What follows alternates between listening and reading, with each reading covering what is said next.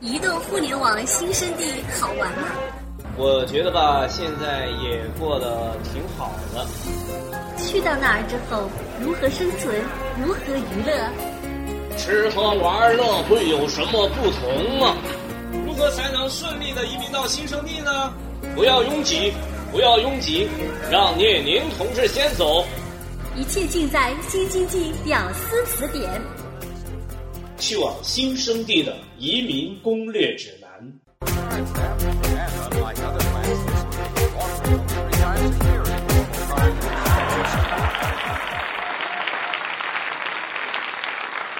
最近啊，马小军有两个明显的变化，一是呢拿到了驾照，挺高兴，挺兴奋，社交活动突飞猛进，一直高涨；二是呢一天到晚逢人就神叨叨什么共享经济。啥叫社交活动突飞猛进呢？说的是马小军啊，这不是刚拿到驾照吗？心情异常的兴奋，坐不住。处于学车之人拿到驾照之后的一段多动症时期，于是乎，每到周末都要去寻找民间美食。人嘛，总得给自己找一个行动的理由，不是？这也算是舌尖上的吃货们的一个共同心愿。美其名曰发掘中华美食文化，拯救非物质文化遗产。但是，他没买车，每次都是租车去的，这里边有文章。去郊区走山野，他开上台路虎上路；去远地儿走高速，他又换了台宝马，享受驾驶的乐趣。有时候人多热闹，他开上一辆雪佛兰商务车，就是我们在电影里常看到的美国总统卫队的常用车，这安全。要是估摸着吧，这一次出门少不了要喝酒，就连人带车一起租了。你看看是不是特方便呢？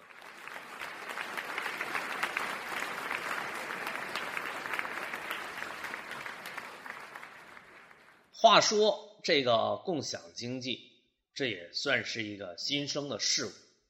为什么会出现共享经济呢？咱们试着来分析一下。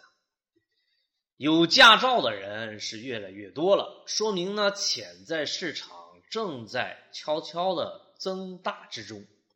用车的情况其实呢也是多种多样的，一台车还真满足不了所有的需求。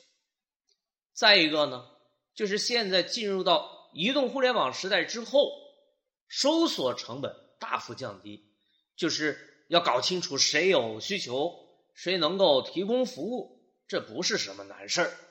于是呢，像马小军这样的用户啊，就如鱼得水，想用啥车就租啥车，想啥时用，哎，咱就啥时租，关键。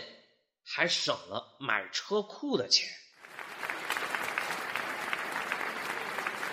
其实呢，共享经济的出现，在经济学上还有其深刻的意义。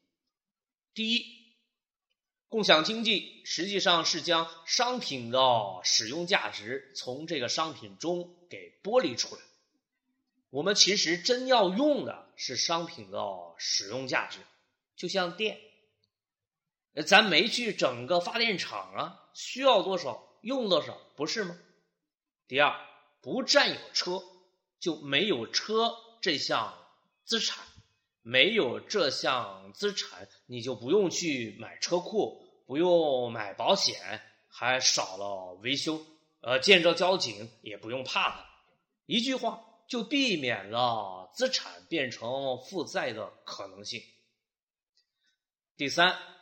对于生产厂家来说啊，有助于他们突破需求天花板的束缚。大家都知道，每一次经济危机的背后，其实都是供过于求产生的危机。